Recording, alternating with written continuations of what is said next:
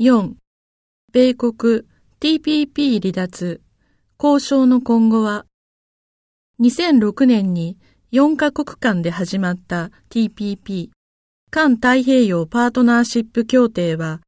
2016年には12カ国が合意に達した。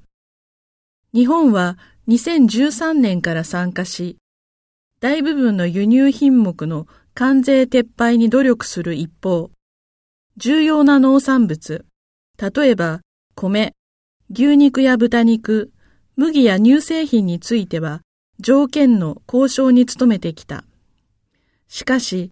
2017年の米国の離脱によって今新たな交渉が求められている。